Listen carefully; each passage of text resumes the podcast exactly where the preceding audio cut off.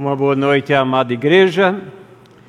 Nós vamos estar dando continuidade a essa série, essa pequena série que temos pregado aqui sobre a segunda viagem missionária de Paulo, particularizada em quatro cidades sequenciais. O título é esse que está projetado, uma jornada difícil, mas gloriosa.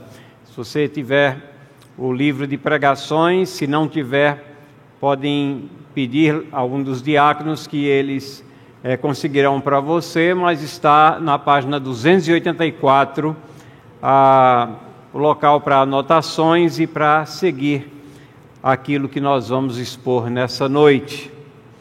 O nosso texto está em Atos capítulo 17, versículos 15 a 34 e a nossa atenção vai estar concentrada nessa noite. Paulo em Atenas. O que é que aconteceu nessa cidade? Nós já vimos hoje pela manhã, quando falamos que Paulo esteve em Bereia, como ele saiu de Bereia para Atenas, mas muita coisa aconteceu aqui. Esse é um dos incidentes é, registrados nessas viagens missionárias em grande detalhe no que diz respeito ao conteúdo daquilo que Paulo falou àqueles, uh, àqueles seus ouvintes, não é? que muitos deles se tornaram irmãos em Cristo Jesus. Então, iniciemos a nossa meditação nessa noite, acompanhando a leitura do texto que nós vamos ler. Atos capítulo 17, versículos 15 a 34, mas nós vamos ler inicialmente os versículos 15 a 31. Atos, capítulo 17, leremos até o versículo 31. Diz assim a palavra de Deus: Os responsáveis por Paulo levaram-no até Atenas e regressaram trazendo ordem a Silas e Timóteo para que fosse encontrá-lo o mais depressa possível. Enquanto Paulo os esperava em Atenas, o seu espírito se revoltava em face da idolatria dominante na cidade. Por isso falava na sinagoga com os judeus e os gentios piedosos. Também na praça, todos os dias, com os que se encontravam ali. E alguns dos filósofos epicureus e estoicos discutiam com ele, havendo quem perguntasse: Que quer dizer esse tagarela? Outros diziam: Parece pregador de deuses estranhos. Diziam isso porque Paulo pregava Jesus e a ressurreição. Então, tomando-o consigo, levaram-no ao Areópago, dizendo: Podemos saber que nova doutrina é essa que você ensina? Pois você nos traz aos ouvidos coisas estranhas e queremos saber o que vem a ser isso. Acontece que todos os de Atenas e os estrangeiros residentes não se ocupavam com outra coisa senão dizer ou ouvir as últimas novidades. Então Paulo, levantando-se no meio do Areópago, disse: Senhores atenienses, percebo que em tudo vocês são bastante religiosos. Porque andando pela cidade e observando os objetos de culto que vocês têm, encontrei também um altar no qual aparece a seguinte inscrição: Ao Deus desconhecido. Pois esse que vocês adoram sem conhecer é precisamente aquele que eu lhes anuncio. O Deus que fez o mundo e tudo que nele existe, sendo ele Senhor do céu e da terra, não habita em santuários feitos por mãos humanas, nem é servido por mãos humanas, como se precisasse de alguma coisa. Pois Ele mesmo é quem dá todo, a todos da vida respiração e tudo mais. De um só homem fez todas as nações para habitarem sobre a face da terra, havendo fixado os tempos previamente estabelecidos e os limites da sua habitação. Para buscarem a Deus, se porventura tateando possam achar, ainda que não está longe de cada um de nós. Pois nele vivemos, nos movemos e existimos. Como alguns dos poetas de vocês disseram, porque dele também somos geração.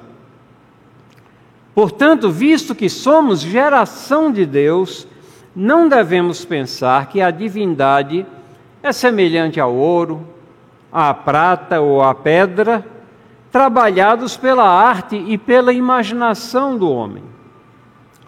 Deus não levou em conta os tempos da ignorância, mas agora ele ordena a todas as pessoas em todos os lugares que se arrependam. Porque Deus estabeleceu um dia em que julgará o mundo com justiça, por meio de um homem que ele escolheu e deu certeza disso a todos, ressuscitando dentre os mortos.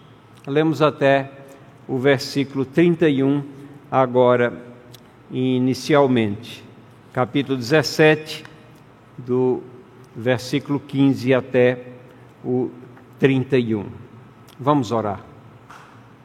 Abençoa, Senhor Deus, a nossa meditação, nosso exame da tua palavra Agora, nesse incidente tão importante registrado aqui para nossa instrução, quando Paulo fala da pessoa de Deus, da pessoa de Cristo Jesus, prega o Evangelho a essas pessoas que não tinham o mínimo temor do Senhor dos Exércitos, do Senhor soberano, do Senhor Criador.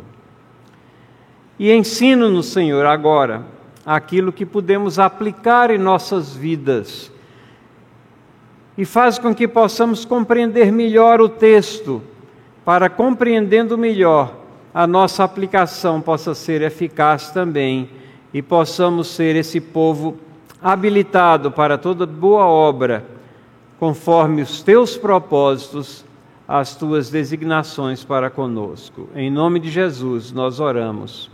Amém.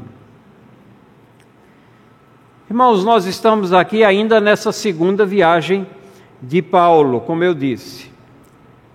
E nesse trecho da segunda viagem missionária de Paulo, que nós escolhemos para essas quatro mensagens da nossa série. Quatro cidades cobertas em sequência: Tessalônica, Bereia, Atenas e Corinto. Todas essas situadas na atual Grécia, na Grécia atual, né?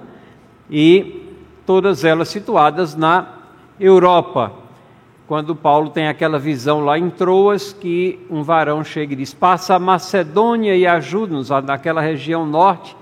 Ele esteve pela região norte, agora ele vem agora para o sul da península. E, mas toda essa região atualmente ela é uma região é, compreendida pela Grécia atual. Hoje pela manhã nós vimos o que aconteceu em Bereia nós vimos as peculiaridades de como a mensagem foi recebida por lá. Nós vimos a descrição que Lucas faz daqueles crentes de Bereia, dizendo que eles eram mais nobres do que os de Tessalônica. E isso não representa é, nenhuma acusação contra os de Tessalônica, mas esses de Bereia, a qualificação é que eles ouviram com avidez, com grande interesse a palavra pregada por Paulo e não pararam aí, mas foram até as Escrituras, examinaram para ver se as coisas que eles estavam ouvindo eram aquelas que realmente procediam das Escrituras. Mas nós vimos também que a oposição que começou lá em Tessalônica termina transbordando para Bereia e Paulo sai às pressas, auxiliado pelos irmãos em Cristo ali, evitando um conflito maior. Deus tem os seus planos, Nós vimos isso daqui, inclusive, na, no primeiro verso que nós lemos hoje, o versículo 15, quando diz que eles acompanharam Paulo, tiraram Paulo de Bereia e acompanharam ele até Atenas. E ali, é, Paulo tem agora essa terceira fase aqui dessa, desse momento na, na jornada.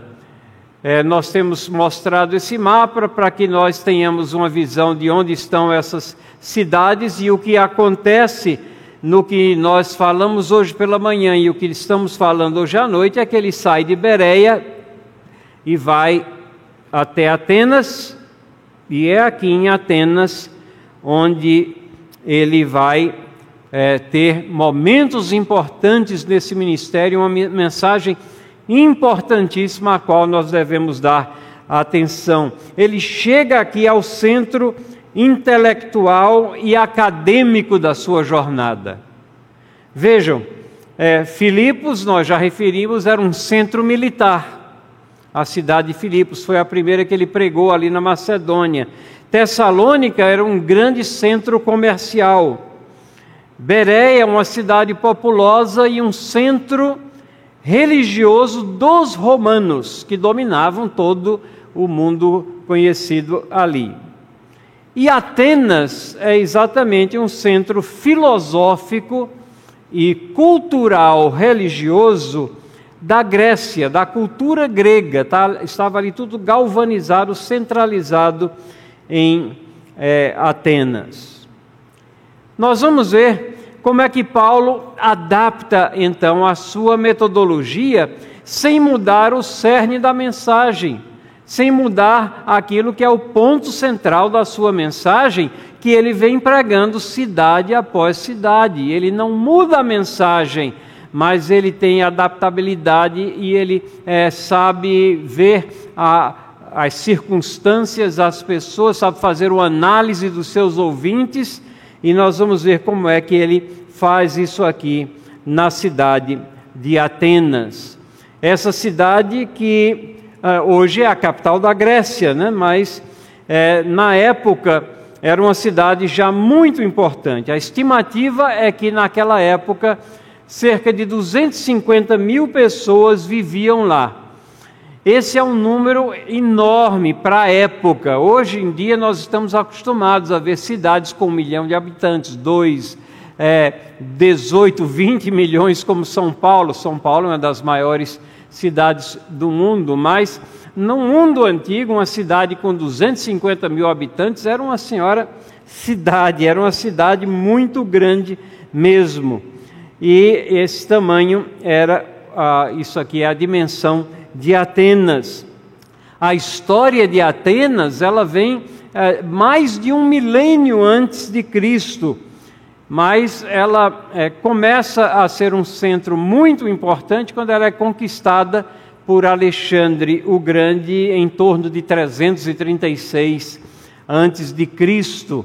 Ali, então, quando Alexandre o Grande é, espalha o Império Grego e consolida ele ali e a cidade é, é conquistada. Mas vamos ao nosso texto aqui e tentar responder e ver algumas das perguntas que vocês têm aí também no nosso guia de pregação e que vai servir de nosso roteiro para a exposição aqui do texto.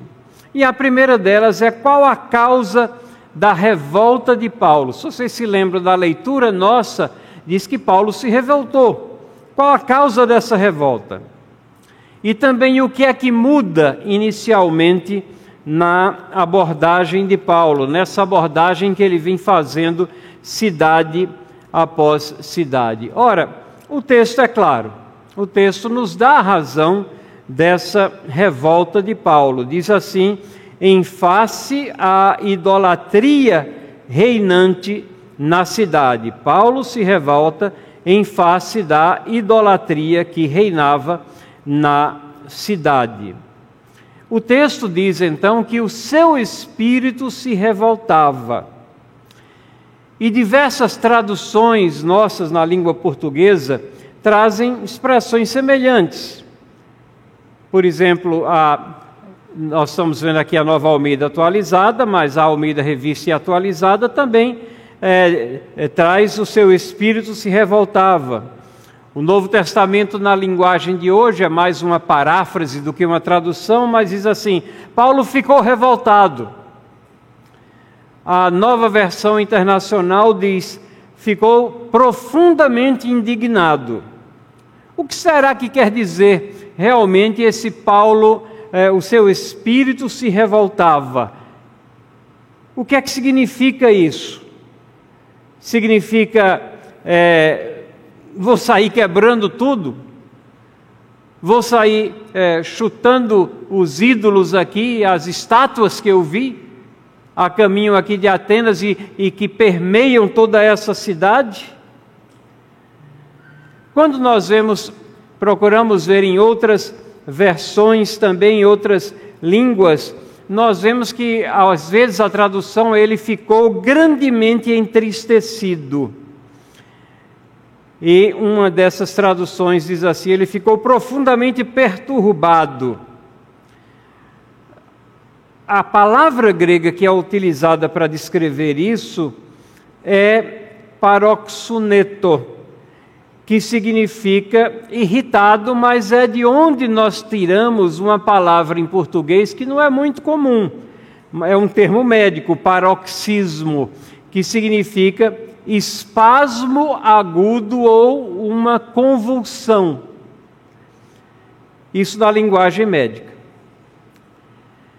Eu creio que a gente pode entender essa expressão aqui como talvez é, descrevendo da seguinte maneira: que Paulo ficou de estômago revirado, lhe causava náusea aquela idolatria que ele via naquela cidade.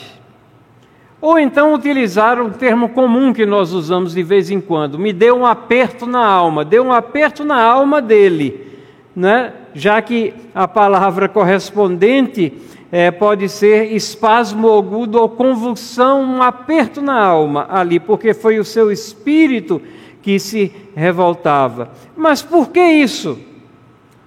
Pela multiplicidade, pela existência de tantos e tant, tantos, tantos deuses e tantas divindades que estavam ali é, em forma de ídolos para serem adorados. Isso era um insulto, isso é um insulto ao Deus soberano do universo, o único merecedor de nossa adoração. Então Paulo estava ali é, comovido, triste. Acho que todas essas é, expressões elas são válidas de estômago revirado, de alma apertada, vendo a, a, idolatria. Ele levava muito a sério a devoção a Deus. E quando ele via a adoração a Deus, ainda que eles não soubessem quem era esse Deus soberano, mas levada com tanta leviandade, ele fica perturbado certamente. O que é que muda inicialmente na abordagem é, de Paulo quando ele chega nessa cidade em Atenas? Alguma coisa é semelhante àquilo que aconteceu nas outras cidades. Cidades que a gente tem examinado. Em Tessalônica, ele foi, primeiramente, numa sinagoga. Em Bereia, ele foi numa sinagoga. Aqui em Atenas, ele vai também numa sinagoga.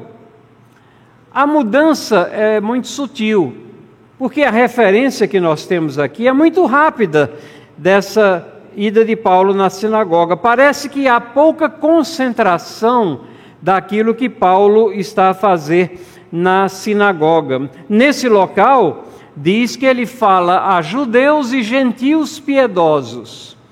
Então existiam prosélitos dentro daquela sinagoga, existiam gentios que haviam é, sido despertados e buscavam alguma coisa no sentido espiritual e eram frequentadores ali, apesar de eles não terem também o conhecimento do Evangelho Salvador de Cristo Jesus. Nem eles, nem os judeus que os acolhiam mas Paulo foi primeiro à sinagoga. Então, isso é semelhante àquilo que ocorreu nas outras é, cidades. Mas logo no texto que nós lemos, nós vemos que a ênfase é deslocada para praça. O texto diz que ele vai então e começa a falar na praça. No versículo 18, 17 diz: Também na praça todos os dias, com os que se encontravam ali. Então aqui há uma descrição maior que ele está lá todo dia na praça, todo dia falando com aquelas pessoas que se encontravam ali. Quando a gente pensa em praça, eu não sei o que é que vem é, na sua mente. Às vezes a gente pensa naquela praça vazia, uma praça do interior tranquila, onde você tem alguns banquinhos e uns velhinhos sentados lá na praça, aquela grande tranquilidade. Ou talvez você, na sua mente, se você é muito urbano daqui de São Paulo, quando se fala de praça, você pense não, praça é um local soturno, sombrio, perigoso, como as praças aqui de São Paulo. A gente não pode entrar numa praça dessas depois das, eh, das 18 horas, ou às vezes até mesmo durante o dia. Você certamente vai ser assaltado no meio dela. Mas a praça que fala aqui, na realidade, a palavra poderia ser traduzida como mercado, mercado a céu aberto. A palavra é, especifica exatamente isso: um mercado a céu aberto. As praças eram o lugar onde as pessoas se reuniam e onde coisas eram vendidas, trocadas. Era uma espécie de uma grande feira assim ao ar livre. E é ali nesse ajuntamento de pessoas que Paulo vai. A palavra grega é agora, não significando agora, nesse momento, mas é, é aquela que é traduzida como praça, como é, mercado. Talvez você já tenha ouvido falar dessa palavra, agora, agora fobia. É, é aquele medo que as pessoas têm de espaços abertos. Existem pessoas que elas só se sentem seguras, abrigadas dentro de casa e quando tem que dar um passo fora de casa, elas têm esse tipo de, de pânico, não é? Essa síndrome do pânico também é, ataca dessa maneira em algumas pessoas, espaços abertos. E é nesse local que Paulo está aqui. E a mensagem não muda. Muda um pouco a abordagem. Paulo, agora, a concentração parece ser mais ali de uma forma mais ampla. Parece que ele está agora tentando é, atingir mais de perto aqueles que estavam ali na praça discutindo sempre. Nós vamos ver quem são esses daí, mas a mensagem não muda. No versículo 18 diz assim: Paulo pregava Jesus e a ressurreição. Paulo pregava Jesus e a ressurreição. Lá em Tessalônica, Paulo pregava Jesus e dizia: Olha, esse Jesus que é, viveu, foi crucificado, mas ressuscitou, é o Cristo. A pregação de Paulo era centrada, era cristocêntrica. Ele pregava o Salvador, o único nome no qual há salvação. E ele pregava a Cristo para os judeus, para os que estavam na sinagoga e para aqueles que estavam de fora também, para aqueles que estavam ali nessa praça, nesse mercado. E quando a gente começa a penetrar aqui no texto e a, a ler mais, nós vemos que começa então uma discussão. Há uma discussão, uma discussão entre filósofos com Paulo. Por que é que os filósofos discutiam com Paulo? O que será que incomodava eles nessa mensagem? Os versículos 18 a 21 nos é, mostram e nos falam disso daqui. Já na praça ou no mercado, não é como quiserem, há essa primeira discussão com filósofos. Ela vai ser repetida depois, mais à frente no capítulo. Vai haver alguma oposição filosófica também daquilo que Paulo vai dizer. Mas começa aqui. Começa no momento em que ele está ali no mercado pregando. E eles dizem: Paulo fala demais, esse cara fala demais.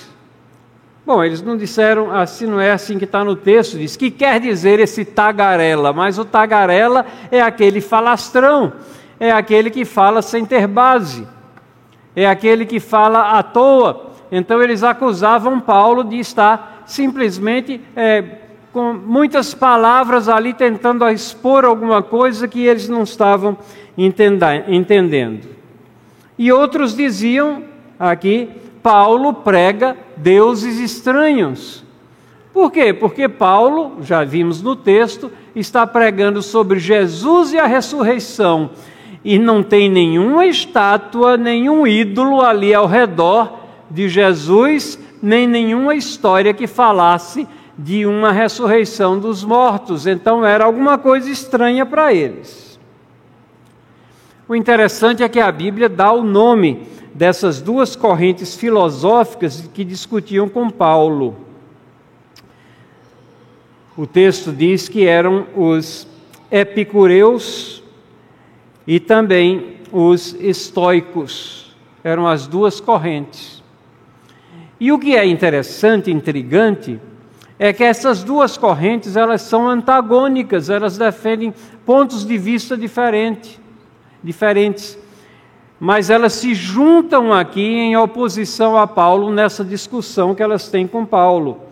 Os epicureus é, pregavam a procura dos prazeres para você atingir um estado de tranquilidade e libertação do medo. Eles falavam muito sobre saúde do corpo, serenidade do espírito, e sempre a tônica era a autossuficiência. Você tem que buscar isso. Parece é, muitos é, dos que falam hoje em dia, a gente poderia classificá-los aqui como epicureus, né? E eles diziam: não existe nenhuma realidade que não pode ser entendida com o auxílio dos nossos cinco sentidos. Então eles eram totalmente fechados assim numa visualização das pessoas da natureza humana, era um humanismo exacerbado aqui que não admitia é, nenhuma é, visão ou vida transcendente, transcendente aqui. O estoicismo, ele data do terceiro século antes de Cristo é, e foi fundado por um filósofo chamado, chamado Zenão, e eles falavam sempre que existia um sopro, uma razão, algo assim indescritível, mas que era a fonte de toda razão. Mas é, diziam que o universo também é um corpo. E essa razão universal penetrava tudo e ela fazia com que as coisas fossem é, racionais, explicáveis. Tudo para os estoicos era sistematizável, você pode sistematizar, você pode classificar. Consequentemente, os estoicos tinham regrinhas para tudo. Regra para isso, regra para aquilo, regra para aquilo outro. Então, ah, o caminho que eles pregavam e preconizavam para as pessoas era uma obediência a uma série de regras e eles minimizavam os sentimentos, diziam os sentimentos são inferiores à razão. Eles não viam, viam que os, os sentimentos se entrelaçam com a razão numa unidade que é a pessoa humana criada por Deus. Não, mas eles diziam que os sentimentos são inferiores, então você tem, muitas vezes, o que você tem que fazer é realmente é, é, sofrer, experimentar o sofrimento você tem que sublimar o, o, o sofrimento, compartimentalize a dor, é, é, repita que ela é inexistente, a tristeza, o sofrimento, e isso com suas próprias forças. Consequentemente, também os estoicos não acenavam com nenhum fator ou pessoa externa para a redenção e para a compreensão da vida. Eles defendiam pura e simplesmente uma ética naturalista. Bom, essa filosofia, essas duas filosofias e várias outras, nós já tivemos oportunidade até de falar sobre isso aqui, elas se apoiam em meias verdades. É verdade é, aqui é, com relação aos epicureus que é, nós somos criaturas alegres, Deus nos fez criaturas alegres. O pecado perturba a alegria, rouba a alegria.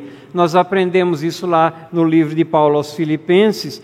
Mas nós temos a possibilidade de desfrutar muitas coisas boas que nos são dadas por Deus nessa vida.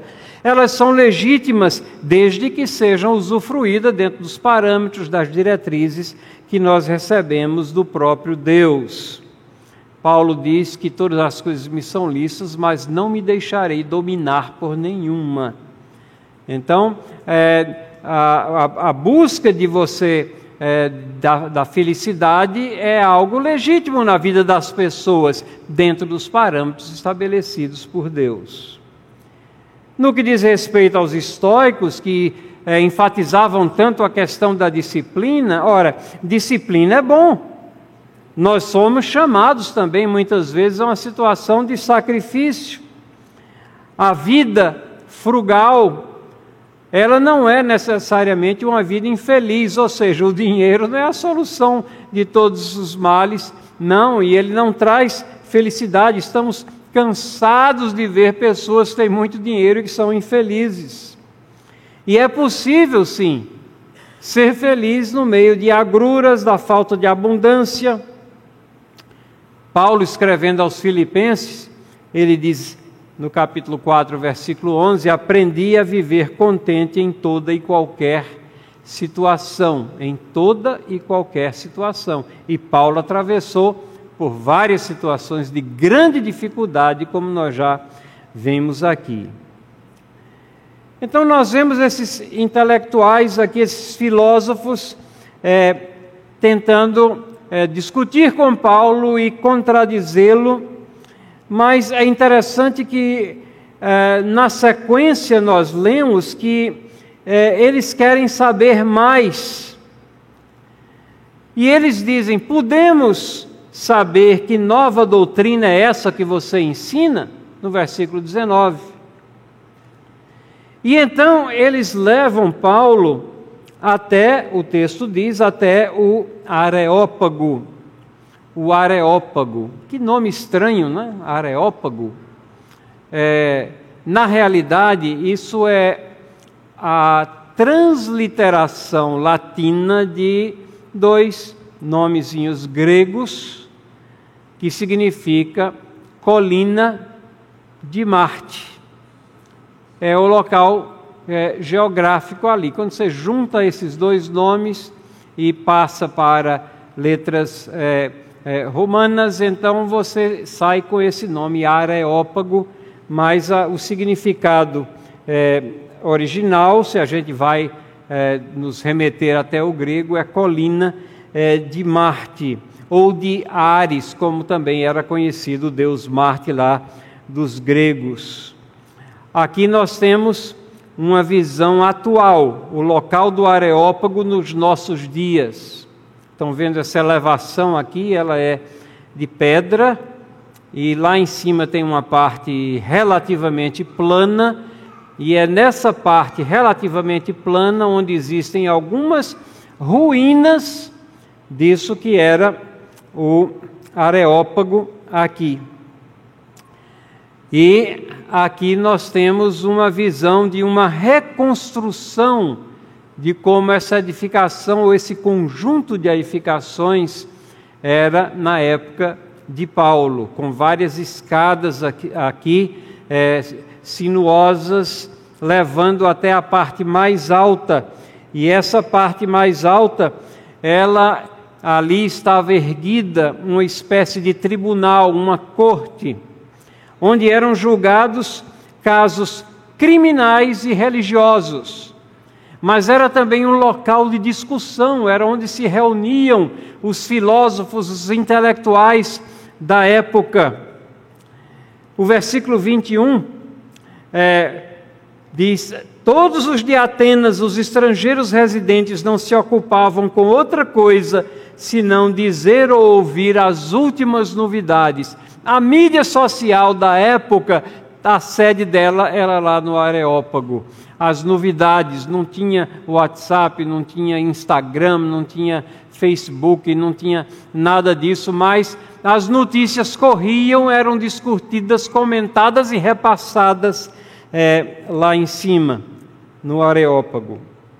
E é interessante também que é, no versículo 20, aqueles que é, levam Paulo até o Areópago dizem: Você nos traz aos ouvidos coisas estranhas e queremos saber o que vem a ser isso.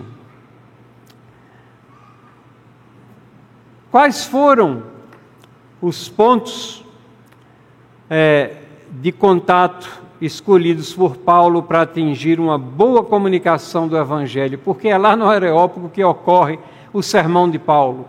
É lá que nós temos um conteúdo bem descrito daquilo que Paulo falou. Obviamente que é, é um resumo, mas é um resumo muito mais completo, mais rico em detalhes do que simplesmente aquelas duas ou três frases que nós encontramos do que ele falava lá em Tessalônica ou lá em Bereia. Aqui nós temos né, um sermão completo que tem começo, tem meio, tem fim, tem reação, tem os resultados, tem tudo aqui e dá para a gente é, aferir muito bem o que é que aconteceu. Os filósofos que discutiam com Paulo estavam incomodados com aquela pregação de deuses estranhos, do linguajar dele. Ou é, coisas estranhas, como eles colocam também. E eles queriam saber mais. Levam ele, então, ao Areópago, e então nós temos aqui, desde o versículo 21 até o versículo 31. Como é que Paulo vai falar a esse povo? O texto nos descreve e descreve muito bem como é que Paulo é, confronta esse desafio agora nessa cidade altamente intelectualizada e cheia de gente que achava que sabia de tudo, que não precisava aprender mais nada. Primeiro apelo que ele faz é com relação à religiosidade nata daquele povo. A religiosidade nata daquele povo. Esse é o primeiro ponto de contato. Essa é a primeira maneira como ele inicia aqui, no versículo 22. Senhores atenienses, percebo que em tudo vocês são bastante religiosos.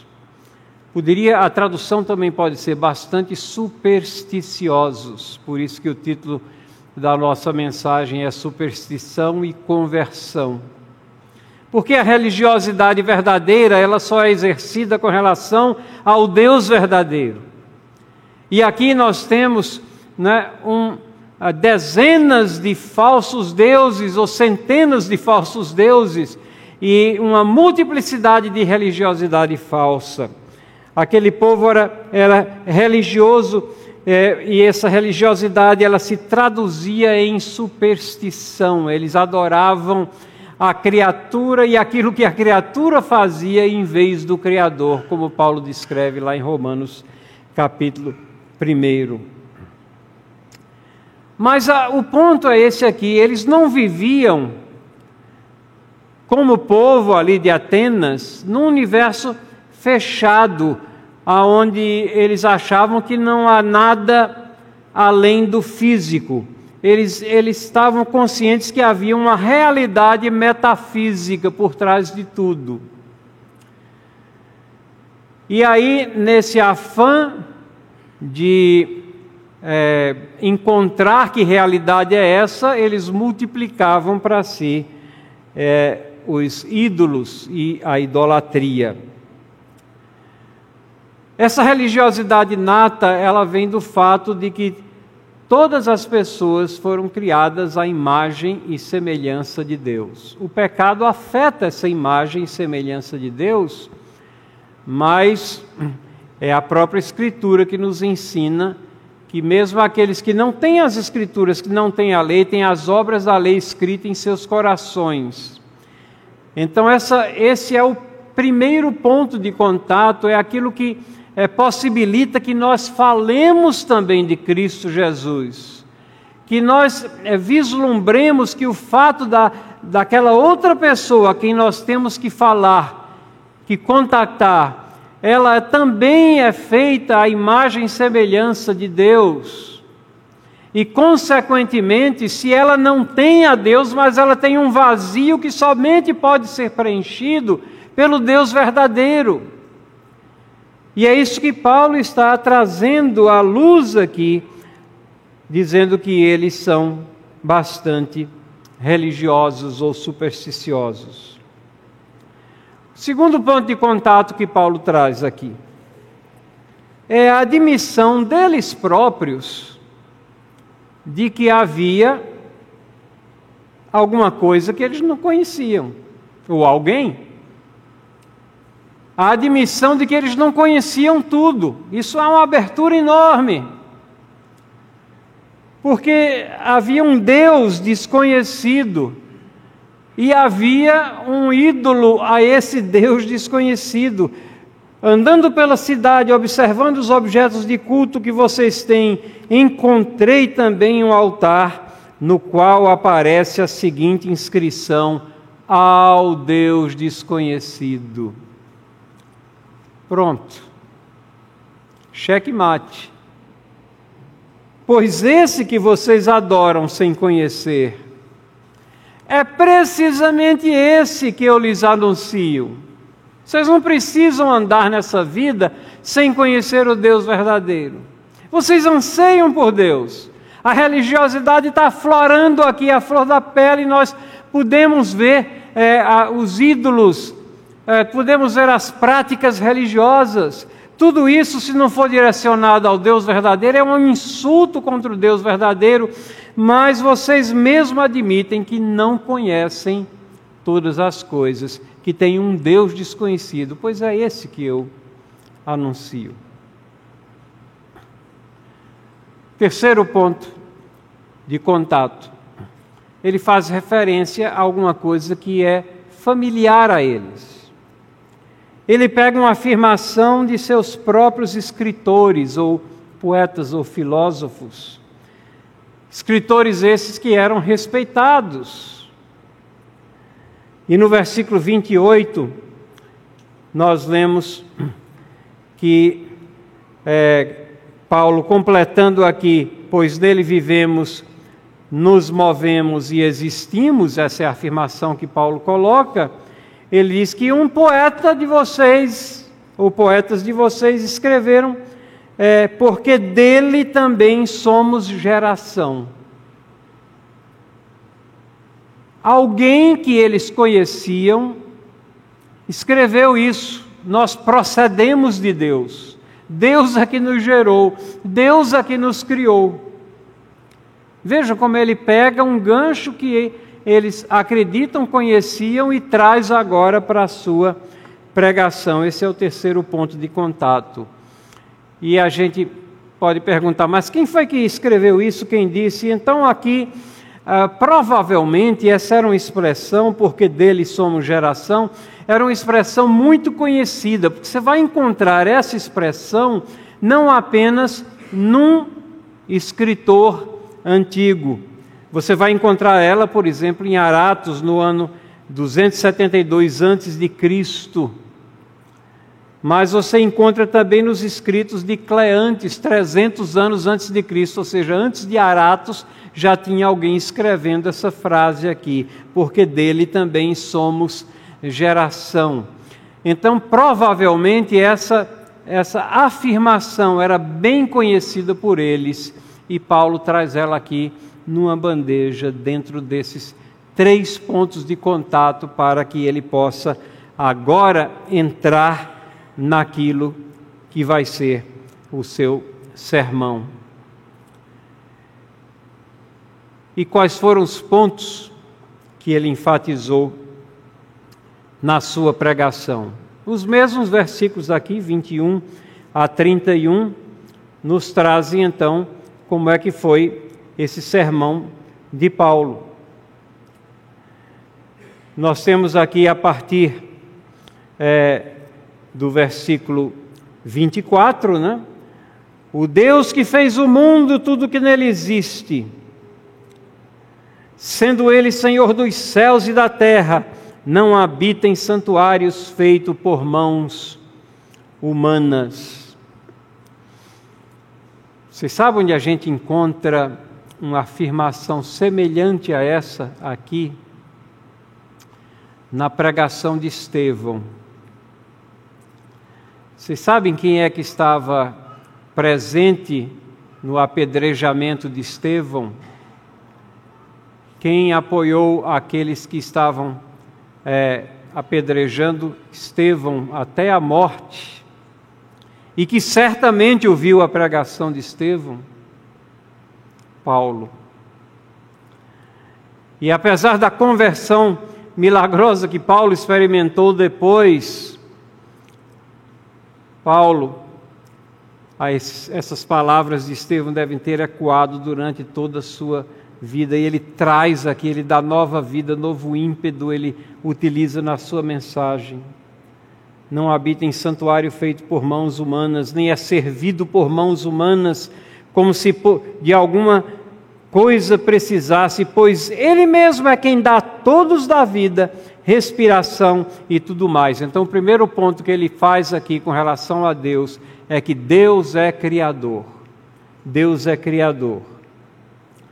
De um só fez toda a raça humana. Não deixa margem a dúvidas. Não há lugar aqui para aquela chamada evolução teísta. Não, se a gente acha que o livro de Gênesis é poesia, que não é, é fato, que o registro não é aquilo que nós lemos, a gente destrói toda a mensagem aqui, a cristologia de Paulo. De um só fez toda a raça humana. E isso leva aqui exatamente a o, o segundo ponto de Paulo aqui, que ele enfatiza no seu sermão, é que Deus é não somente criador, mas soberano, para habitar sobre toda a face da terra, havendo fixado os tempos previamente estabelecidos e os limites da sua habitação. Deus não deixa nada aleatoriamente para ser resolvido pelo acaso. Não, Ele é o Deus que planeja, é o Deus que executa. Ele é o Deus soberano, Ele é o Deus criador e é o Deus que tem a regência da história. E aí, o terceiro ponto que ele enfatiza aqui é a nossa necessidade, a necessidade das pessoas de buscarem a Deus. As pessoas são pecadoras, precisam de Deus. Versículo 27, para buscarem a Deus, se porventura tateando o possam achar, se bem que Ele não está longe de cada um de nós. Já ouviram essa expressão? É, Deus se esqueceu da gente, Deus está. Onde é que está Deus? Deus não está longe.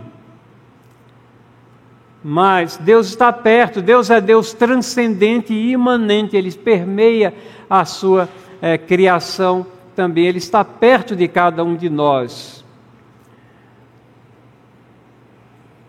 Mas Ele quer que nós sejamos aqueles que buscam a Ele, e Ele é galardoador daqueles que o buscam. E então no versículo 28 é aquele versículo onde ele traz a, a, citação, pois nele vivemos, nos movemos, existimos, como alguns dos vossos poetas têm dito, porque dele também somos geração. Sendo, pois, geração de Deus, e aqui ele começa a colocar o dedo em cima da ferida, do ponto em que eles estão ferindo né, ao Deus Criador soberano e a sua ferindo a sua própria, suas próprias pessoas, porque não estão buscando o Deus verdadeiro.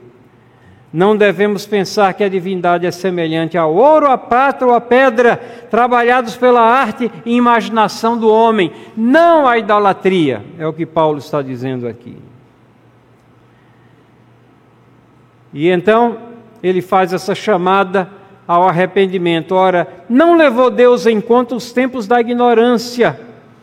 E aqui, isso aqui é uma referência o Antigo Testamento, as nações que não eram, que não eram a parte ali do povo de Deus, né, não era a nação de Israel, elas estavam na ignorância.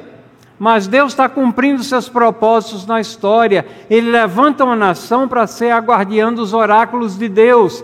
Mas agora, na era neotestamentária, agora é o momento em que o Evangelho se espalha por toda a humanidade.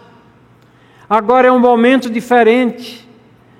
Agora, porém, notifica aos homens que todos em toda parte se arrependam. A mensagem não é só para os crentes, não, é para todos. Todos, em toda parte, se arrependam. E aí, ele fala do julgamento. E ao falar do julgamento, ele fala de Cristo. E a gente fica espantado. Paulo, a turma levou você lá para aquela colina, lá para aquele monte, para você falar de Jesus. E você começa falando de várias outras coisas. Ah, mas Paulo sabia que sem, ter, sem eles terem uma conscientização de quem é esse Deus Todo-Poderoso, que falar de Jesus sem ter dado lastro para que eles é, entendam quem é Jesus de nada valeria. Então, ele traz sim a palavra sobre Jesus, mas ele traz no final. Estabeleceu um dia em que há de julgar o mundo com justiça por meio de um varão, e ele levanta a pessoa de Cristo como é, esse juiz que destinou e acreditou diante de todos, ressuscitando dentre os mortos. Vocês veem que Paulo não mudou a pregação? Ele prega Cristo e prega a ressurreição de Cristo, a mesma coisa que ele pregava lá na sinagoga, mas ele fez de uma maneira diferente. Agora ele fala de Cristo Jesus. Jesus, Salvador e justo juiz. Jesus, aquele que venceu a morte, que foi ressuscitado ao terceiro dia. E é esse que é apresentado agora. E a gente continua lendo aqui, essa pergunta é inevitável. A pregação de Paulo fracassou aqui nessa cidade? Porque quando a gente lê aqui no versículo 32, diz assim: Quando ouviram falar da ressurreição de mortos, Uns escarneceram e outros disseram: A respeito disso te ouviremos noutra ocasião. Ou, na Nova Almeida, quando ouviram falar da ressurreição de mortos, uns zombaram e outros disseram: A respeito disso ouviremos você em outra ocasião. E a essa altura, diz o texto, Paulo se retira do meio deles pregação de Paulo fracassou nessa cidade? Não. Não. A palavra de Deus é uma espada de dois gumes, os propósitos de Deus são cumpridos. Ela vem para condenação dos que rejeitam, para a salvação daqueles que recebem e que aplicam em seus corações e suas vidas o chamado de Deus e seguem a Cristo Jesus, único nome no qual há salvação. Três tipos de reação nós temos aqui. Primeiro, rejeição e zombaria. Né? Quando ele começou a falar de ressurreição, alguns zombaram Algumas traduções dizem escarneceram, mas zombaram ele traz muito mais próximo do nosso entendimento o que é que fizeram. Fizeram é, troças, zoaram, né, como é, é a gíria que a gente fala. Zoaram com Paulo, que estava falando da ressurreição. Segunda forma, protelação e adiamento. A respeito disso, ouviremos você em outra ocasião. Paulo, deixa isso para depois. Depois a gente ouve, depois a gente fala sobre isso. Ah, mas tem a terceira resposta: crença e conversão. Houve, porém, alguns homens que se juntaram a ele e creram. Entre eles estava Dionísio, o Aeropagita. Sabe o que é isso? É um dos que integravam o corpo de juízes ali, daquela é, Suprema Corte lá da, da, da Grécia, daquele STF da Grécia lá, que julgava é, os crimes né, é, religiosos, políticos e tudo mais. Esse era um daqueles mais, uh, das pessoas mais proeminentes naquela cidade. Ele ouve, ele se converte, ele é alcançado pela graça salvadora de Cristo Jesus, o Espírito Santo abre os olhos dele e a palavra faz morada e guarida no seu coração. Uma mulher chamada Damaris, mais uma vez semelhança com o registro que a gente tem visto nas outras cidades, onde ele faz questão, Lucas faz questão de registrar as mulheres que foram convertidas e com eles mais algumas pessoas. Não foi um fracasso, foi o que Deus intencionava e ficou registrado aqui esse grande sermão de Paulo para nossa instrução, como nós devemos e podemos proclamar a palavra. O que é que nós podemos levar?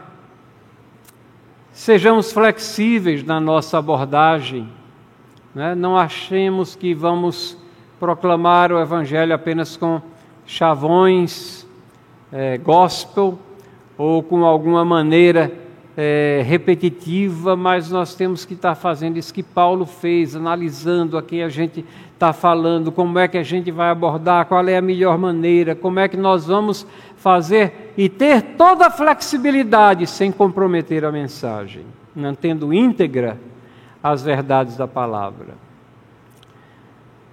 Precisamos aprender com essa pregação de Paulo. Muitas vezes a gente quer começar pelo final, não. Vamos começar pelo começo mesmo, dar a base, mostrar as questões. Não vamos ter medo de falar de Deus Criador, de Deus soberano. Sim, Ele é soberano. E é esse Deus soberano que comanda. Da mesma forma que fez naquela época, o, a mensagem é a mesma: comanda a todos em todos os lugares que se arrependam. E por último, não nos espantemos aqui com reações de rejeição, até zombaria mesmo. Porque Deus vai cumprir os seus propósitos, nós somos instrumentos nas mãos de Deus. As pessoas não vão ser convencidas pela nossa argumentação ou eloquência, a gente tem que fazer o que temos é, de melhor para fazer mas não vai ser pela nossa força que nós vamos ser bem-sucedidos na transmissão é, do Evangelho. Essas reações continuam a ocorrer sempre que o Evangelho é pregado. Nós não devemos desanimar, nós não devemos nos espantar, mas prosseguir com fidelidade à palavra de Deus. Nós vamos cantar, depois da mensagem, o hino 23 do novo cântico. Ó, vinde adorar ao Deus Criador, da terra e dos céus, eterno Senhor, ao Deus que habitando no meio da luz, a nós se revela por Cristo Jesus. Seu grande poder deveis contemplar no céu estrelado, no amplo mar, a gota de orvalho, a mínima flor, proclamam constantes ser Deus seu autor. Ó, vinde adorar ao Deus Salvador, que em Cristo Jesus nos mostra favor, ao Deus que benigno com graça e perdão, pecados cobrindo, nos dá redenção. Que Deus os abençoe a todos e que sejamos seguidores desse maravilhoso Cristo durante toda a nossa vida.